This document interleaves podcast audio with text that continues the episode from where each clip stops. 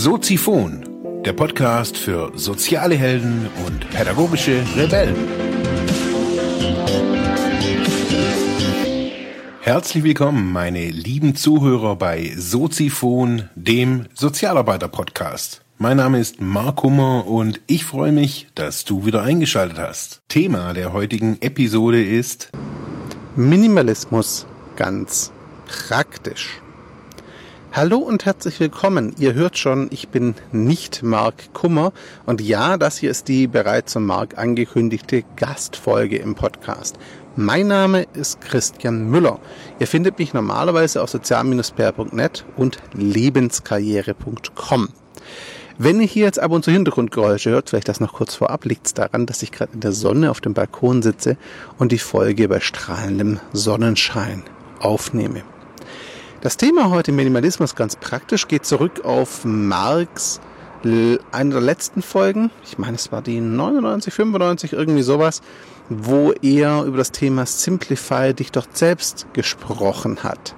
Er hat aber einen sehr pragmatischen, sehr praktischen Ansatz gewählt und gesagt, naja, wenn du dich vereinfachen willst, dann beginn vielleicht mit Dingen, die dir zwar wichtig sind, aber nicht so emotional vielleicht belastet wie Kleidung. Fang an mit kleinem Geld, das du regelmäßig umtauschst. Räum bei dir auf, schau, was du tatsächlich so loswerden kannst, ohne dass es erstmal wehtut. Ein sehr pragmatischer Ansatz, den ich auch sehr, sehr gut finde, der aber so eine Klippe umschifft. Deswegen funktioniert das sicherlich auch für viele Leute. Aber diese Klippe finde ich sehr wichtig. Und das ist die Klippe des Grundverständnisses. Was ist denn Minimalismus eigentlich? Vielleicht vorweg gesagt, Minimalismus, das ist ein häufiges Missverständnis, bedeutet nicht, sich möglichst wenig Dinge zuzulegen und mit dem absoluten Minimum auszukommen. Es gibt die Extremform des Minimalismus, natürlich. Das sind dann Mönche und andere, die auf fast alles Materielle verzichten und sich auf Aufgaben konzentrieren. Das will ich überhaupt nicht klein machen, falls es jetzt negativ klingen sollte. Ich habe einen riesen Respekt vor den Leuten, die das aufgrund ihrer Überzeugung tun. Absolut. Es ist jedoch definitiv nicht mein Weg. Wenn man sich in meiner Wohnung umschaut, die ist nicht ganz klein, da gibt's auch durchaus Deko, die für mich emotional wichtig ist und die auch bleiben wird. Ich bin immer mit Laptop und Smartphone unterwegs, plus Recorder, plus Videotechnik. Also auf den ersten Blick bin ich ganz sicher kein Minimalist und äh, habe sicherlich mehr, als ich absolut bräuchte. Doch genau das ist der Punkt. Minimalismus bedeutet, mit den wesentlichen und ganz wichtig für dich individuell wichtigen und ausreichenden Dingen klarzukommen und damit zu leben. Sich bewusst darauf zu konzentrieren, nur die essentiellen und für einen selbst entscheidenden Dinge, aber auch Menschen und Beziehungen, aber auch Haltungen und Überzeugungen ins Leben mitzunehmen. Das bedeutet, vielleicht ganz praktisch gemacht, es geht nicht darum, dass du alles aus deiner Wohnung verbannst, was da rumsteht, was du nicht absolut brauchst. Wenn wir nach diesem Maßstab gehen, könnten wir in der westlichen Welt sehr, sehr, sehr, sehr viel loswerden und fast jeder von uns hat dann definitiv zu viel, wenn es rein ums Überleben geht. Aber es geht darum, sich mal umzuschauen und sich bei jedem einzelnen Ding im Laufe der Zeit, nicht also auf einmal, ganz wichtig, sondern Schritt für Schritt die Frage zu stellen, warum ist das hier was gibt das mir und vor allem, wie bereichert das mein Leben? Und für mich ist das der Kern des Minimalismus. Praktischer Minimalismus, der aus einer Überzeugung raus gelebt wird, führt für mich zu einer höheren Lebensqualität, weil ich nicht unbedingt wenig Dinge habe, aber nur die Dinge habe, die mir wirklich etwas geben, die mich wirklich weiterbringen, die meine Lebensqualität wirklich steigern. Und das bedeutet natürlich, dass es ein gewisses Umdenken gibt und auch irgendwo geben muss. Das Umdenken besteht oft darin, sich von einer Kaufentscheidung zum Beispiel zu fragen, brauche ich das jetzt tatsächlich? Oder will ich das? Ganz konkretes Beispiel, darüber habe ich vor kurzem auch geschrieben. Ich bin mit einem Galaxy Note 4 unterwegs, einem zwei Jahre alten Flaggschiff-Telefon, das für mich super ist. Wechselbarer Akku, wechselbare Speicherkarte, erweiterbarer Speicher, immer noch, ähm, obwohl es für ein Smartphone vergleichsweise alt ist, immer noch total funktionabel. Ähm, vor kurzem eine Speicherkarte ausgetauscht und es rennt wie am ersten Tag, mehrere Wechselakkus dabei. Damit komme ich locker über mehrere Tage, wenn ich das brauche. Also ein tolles Telefon, das nach wie vor alle meine Wünsche und meine Anforderungen erfüllt. Auch eine gute Kamera hat, was für mich sehr wichtig ist mit Video. Also es funktioniert. Naja, es gibt das, das Note 7 dieses Jahr, also die übernächste Generation, die haben dann nur übersprungen. Das Gerät ist echt sexy. Ich bin so ein bisschen Technikfan und ähm, das Note ist wasserdicht und aus Glas und Metall und ein wunderschönes Blau und schneller und besser und Kamera und Display und, und, und, und, und. Also wirklich ein sexy Gerät. Für mich als Technikfan, ich glaube, man hört es auch, so ein kleiner Traum. Jetzt schleiche ich natürlich schon seit der Vorstellung um das Gerät rum. Es reizt mich, es ist toll, es ist mein Hauptarbeitsgerät neben dem Laptop. Ähm, natürlich finde ich 100 Gründe, mir das Ding zu verargumentieren. Sei es die bessere Kamera auf meine Mobile-Video-Arbeit, sei es die Wasserdichtigkeit, dass auch mein Regenschauer überlebt, ähm, sei es mehr Speicherplatz, der schon drin ist, sei es, dass es wieder Speicherplatzerweiterungen hat, äh, sei es, es noch bessere Schnellladen und, und, und, und, und. Also ich finde eine ganze Menge Argumente, um mir das Galaxy Note 7 schön zu reden. Der Punkt ist aber, es wäre schön reden. Denn wie ich vorher gesagt habe, mein Note 4 tut's ja immer noch komplett. Ich bin ja komplett zufrieden mit meinem Note 4. Und im Alltag gibt's so gut wie nichts, das mein Note 4 nicht kann. Und mit den paar Sachen habe ich mich arrangiert. Hm, jetzt stehe ich da. Mein inneres Spielkind möchte natürlich das Note 7 haben. Ich bin mir sicher, es würde auch eine ganze Weile zumindest meine Produktivität unterstützen. Es ist natürlich eine Arbeitsanschaffung. Als Freiberufler kann ich die auch abschreiben. Also es gibt nicht so viele Argumente dagegen. Außer einem, zwei Argumenten für mich. Nummer eins, ich brauche es nicht wirklich. Mein aktuelles Gerät funktioniert noch absolut hervorragend. Es besteht, es besteht überhaupt kein Grund, dieses Gerät loszuwerden und vielleicht sogar wegzuwerfen und mir ein neues zu holen. Der zweite Grund, kein wechselbarer Akku im neuen Gerät. Ich weiß, die können das Gerät im Support dann öffnen, Akku einbauen, wenn der alte aufgibt. Bei meinem jetzigen Note ist es so, ich werfe den Akku, der schwächer wird, weg und mache einfach einen neuen Wechselakku rein. Das Gerät bleibt mir aber erhalten, soll heißen, ich habe hier einfach eine ich nenne es mal Sollbruchstelle oder Verschleißstelle weniger im Gerät, die das ganze Gerät für mich ruinieren kann. Bei den neuen Geräten, wo die ganzen Akkus eingebaut sind, ja, ist das ein bisschen aufwendiger einfach. Und das ist auch ein Problem für mich, so ein bisschen mit Elektronikmüll und Co. Heißt für mich, ich habe mich auch im Artikel darüber ausgelassen und ich habe mich dagegen entschieden, das Note 7 zu kaufen, bleibt beim Note 4. Dadurch, dass ich es öffentlich gemacht habe, muss ich das jetzt auch durchziehen. Ähm, war tatsächlich wichtig, das mag es lächerlich klingen, aber Minimalismus ist für mich nicht nur eine Haltung, sondern auch eine Überzeugung angehe. Weniger Müll, umweltschonender, sozialverträglicher. Also sprich, wenn ich versuche mit einem kleineren, im Englischen würde man sagen, Footprint, also mit kleineren Spuren durchs Leben zu gehen, weniger Spuren zu hinterlassen, weil ich minimalistischer lebe, weil ich nur das verbrauche, was ich brauche tatsächlich, was in der westlichen Welt natürlich auch wieder sehr, sehr viel mehr ist als das reine Überleben, aber im Verhältnis. Wenn ich mich bewusst dafür entscheide, Dinge nicht wegzuwerfen, zum Beispiel zur Kleiderspende zu geben oder Dinge doch nochmal zu reparieren, statt sie wegzuwerfen. Wenn ich bewusst Equipment erstmal bis zu seinen Grenzen ausnutze, all das führt zusammen dazu, dass ich etwas weniger Ressourcen verbrauche, als ich es bei einem weniger achtsamen Lebensstil tun würde. Ähm, das rettet die Welt natürlich nicht, aber es ist ein kleiner Beitrag, um vielleicht etwas verantwortungsvoller, achtsamer, bewusster mit unserem Planeten, der Gesellschaft und den Grundlagen umzugehen. Was esoterisch klingt, ist es aus meiner Sicht gar nicht. Da geht es einfach nur darum, für sich die Verantwortung zu übernehmen, sich klarzumachen, zumindest geht es mir so, dass wir in einer sehr privilegierten Situation sind hier in unserer Gesellschaft. Es geht mir unglaublich gut. Und all die Probleme, die ich habe, sind entweder Luxusprobleme oder Probleme, die tatsächlich mit unserem System, Finanzamt und Co.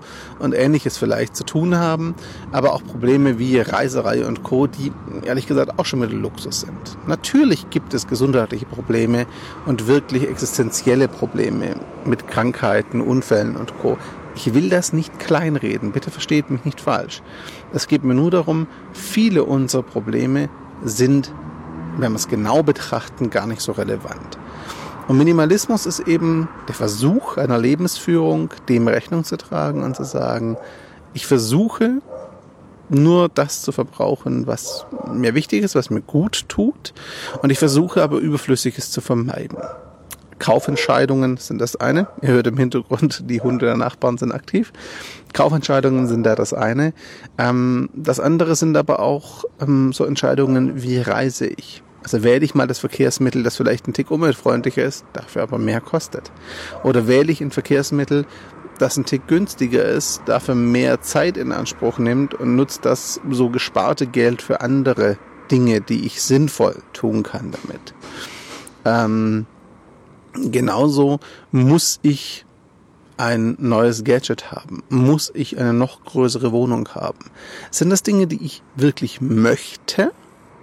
Nicht, weil ich sie zwingend brauche, sondern weil ich wirklich weiß, sie werden meiner Lebensqualität gut tun.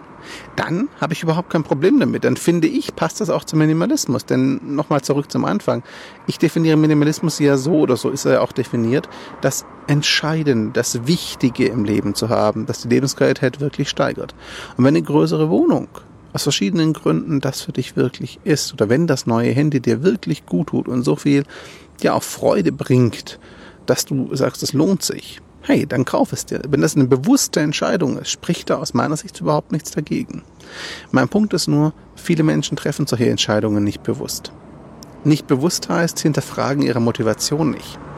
In ganz vielen Fällen ist es so, und das kenne ich leider auch aus eigener Erfahrung früher, dass das neue Handy, das neue Auto, die nächste Wohnung und so nicht aufgrund der eigenen Wünsche gekauft oder erworben wird. Nicht, wenn man selber dadurch sich besser fühlt, sondern wenn man damit seinen gesellschaftlichen Status verbessern möchte und die Erwartungen anderer befriedigen möchte. Ganz konkretes Beispiel aus meiner Arbeit. Ich bin Freiberufler und fahre oft auch zu Vorträgen und Workshops und Co.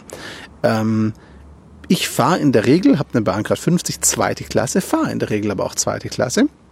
Gibt ein paar Ausnahmen, sehr, sehr lange Strecken, aber in der Regel fahre ich zweite Klasse viele Veranstalter von Vorträgen übernehmen diese Reisekosten. Und vor einiger Zeit hatte ich einen, der wirklich überrascht nachgefragt hat, ob ich mir denn sicher bin, dass ich zweite Klasse fahren möchte. Die erste wäre überhaupt kein Problem, das wäre ihr Standard. Hm. Gut, wenn Sie es mir anbieten, nehme ich die erste an. Das ist nicht der Punkt. Ich für mich aber würde nicht auf die Idee kommen, um zwingend erste zu buchen, wenn es nicht gerade eine sehr lange Strecke ist. Warum? Weil mir die zweite Klasse völlig reicht. Ich habe kein Bedürfnis danach. Und wenn ich mit anderen erste Klasse Reisenden spreche, gibt's einige Leute drunter, die durchaus valide Argumente haben. mehr Ruhe, äh, freies WLAN, immer in Deutschland immer noch ein Thema, ähm, die größeren Sitze und und und sind durchaus Argumente. Andere sagen aber auch ganz klar, na, das wird von mir erwartet. Das gehört zu meinem Status, meiner Position einfach dazu. Und an der Stelle würde ich dann wirklich die Frage stellen, tust du das jetzt wirklich, weil es dir gut tut? Oder tust du das, um anderen und deren Erwartungen ein Bild von dir gerecht zu werden? Und das passt auch wieder zum praktischen Minimalismus, wie ich ihn nenne. Wenn Dinge und Menschen, Beziehungen, Aktivitäten, irgendwas in dein Leben kommt, weil du dich dafür entscheidest, weil du sagst, das tut mir gut, das möchte ich, das steigert meine Lebensqualität. So sieht für mich ein glückliches, erfülltes Leben aus. Und wenn das eine bewusste Entscheidung ist, more power to you. Genieß das, tu das, rechtfertige dich bitte auch vor niemandem dafür und ignoriere, wenn andere das kritisieren. Wenn du es wirklich gut überlegt hast und für dich die Motivation und Entscheidung klar ist, passt das. Wenn du aber den Wunsch nach etwas Neuem verspürst, und bei der Reflexion und bei der Prüfung deiner Motivation merkst, dass dieser Wunsch nicht dir selber entspringt, sondern eigentlich daraus geboren wird, dass du anderen Erwartungen entsprechen möchtest, dass du einem Bild gerecht werden willst, vielleicht einer Rollenzuschreibung, die vielleicht auch gesellschaftlich dir aufgedrückt wird oder die an dich gerichtet wird. Wenn das der Hintergrund deiner Entscheidung ist, dann empfehle ich dir, überleg dir nochmal ganz genau, ob du nicht doch von dieser Entscheidung absehen kannst, ob es das wirklich wert ist. Und wenn du mehrfach an solche Entscheidungen stößt, das ist für mich ein wunderschöner Nebeneffekt des praktischen Minimalismus. Wenn du mehrfach auf Entscheidungen stößt, die du nicht für dich und deine Lebensqualität treffen würdest, sondern für andere, dann ist es aus meiner Sicht auch ein Punkt, wo du dir überlegen musst, ob du tatsächlich diesen Weg weitergehen möchtest, ob das wirklich noch zu dir passt, ob du da nicht anderen Leuten, ihren Wegen, Bildern, Erwartungen und Wünschen hinterherläufst und dich selber und deine Wünsche ignorierst. Zum Abschluss noch so fünf Tipps, um den Minimalismus vielleicht praktisch im Alltag anzugehen.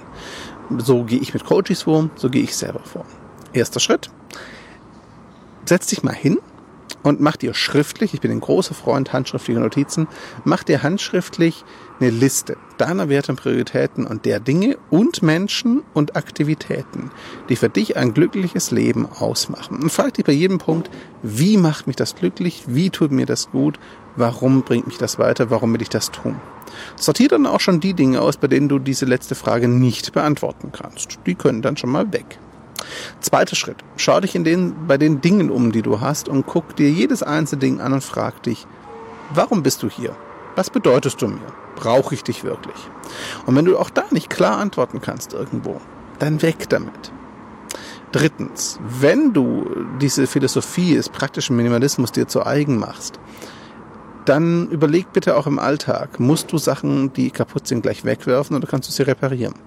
Wenn du sie nicht mehr brauchst oder durch was Neues ersetzt, dann guck bitte, dass du sie nicht gleich wegwirfst, wenn sie noch zu brauchen sind, sondern gib sie weiter an Leute, die es brauchen können. Und überleg dir bitte, das ist so ein Grundsatz, den ich mir angewöhnt habe, wenn was Neues kommt, geht was Altes dafür. Also sprich, es kommt nicht dazu, sondern es ersetzt etwas und das Alte muss dann sinnvoll weg. Vierter Schritt, nimm dir immer wieder in Ruhe Zeit, dir auch bewusst zu machen, wenn du entrümpelt hast und dir losgeworden bist und achte auf das Gefühl, das es dir gibt. Das Gefühl, weniger zu haben, für weniger verantwortlich zu sein. Das Gefühl, mit weniger vielleicht auch belastet zu sein. Das ist ein ungewohntes Gefühl zu Beginn, aber es wird im Laufe der Zeit ein wirklich schönes Gefühl. Wir müssen uns dran gewöhnen, aber es lohnt sich. Und fünftens, zu guter Letzt, die ja große Bitte an dich, mach dir immer wieder selbst bewusst, warum diese Philosophie des praktischen Minimalismus für dich relevant ist. Es gibt so viele verschiedene Facetten, die ich vorher schon genannt habe, diese Philosophie, dass du für dich immer wieder klarkriegen solltest, warum tust du das? Was ist deine Motivation? Ist es tatsächlich diese Verantwortung für Umwelt, nachfolgenden Generationen und so mal ganz groß gesprochen? Ist es vielleicht nur das Gefühl für dich, weniger zu tun zu haben, dadurch ein einfacheres Leben zu führen und nicht so viel Zeit auf Orga und Putzen und Groß zu verschwenden? Ist es vielleicht auch der Punkt, dass du sagst, naja, wir leben ohnehin in einer Konsumgesellschaft und ich möchte da eigentlich mitziehen? Ich möchte mich da ein bisschen abheben. Ist es vielleicht auch der Punkt, ja, dass du einfach auch finanziell sparen möchtest auf größere Reisen vielleicht und deswegen es dir einen Tick einfacher machst im Alltag und sagst, nur passt doch. Ich brauche nicht so viel, dafür kann ich dreimal, viermal, fünfmal im Jahr in Urlaub fahren und in zwei Länder, die ich mir sonst nicht leisten könnte. Ist es vielleicht noch ein ganz anderer Punkt, den ich selber jetzt gar nicht sehe oder hier auch benannt habe nimm dir dafür immer die Zeit als fünften Schritt. Denn nur wenn du dein Warum kennst, wirst du auch dich wirklich, wirst du dieses Minimalistische auch verankern. Nochmal, es geht nicht darum, möglichst wenig zu haben, aber es geht darum, dich auf das zu fokussieren, was dir wirklich gut tut. Wenn du es hier zugehört hast, wenn da zwei, drei Tipps dabei waren, würde ich mich unglaublich freuen, wenn du einen Kommentar bei Mark hinterlässt oder bei mir in den Kanälen oder sonst wie Feedback gibst dazu. Ähm, ich würde mich auch wirklich so einen Besuch von dir auf meiner Seite lebenskarriere.com freuen. Das war der Eigenwerbeblog, ja. Ich danke Marc für die Gelegenheit, hier zu Gast zu sein. Ich danke dir für Zeit, Aufmerksamkeit und Zuhören. Und ich schnapp mir jetzt noch einen Kaffee, genieße die Sonne und den Tag und ja, mach mich dann nachher auf den Weg, denn die Arbeit ruft. Ich wünsche dir einen schönen Tag, schönen Abend, wann immer du das hörst. Und ja, viel Spaß und Erfolg auf deinem Weg in den praktischen Minimalismus. Ciao zusammen. Ja, das war's für heute mit diesem Thema. Ich hoffe, ich konnte dir weiterhelfen, vielleicht Denkanstöße geben oder sogar ein bisschen inspirieren. Ich würde mich freuen, wenn du Soziphon weiter unterstützt, indem du weiter zuhörst, mich auf iTunes bewertest, Kommentare schreibst oder diese Episode per PayPal oder Flatter finanziell unterstützt. Dankeschön.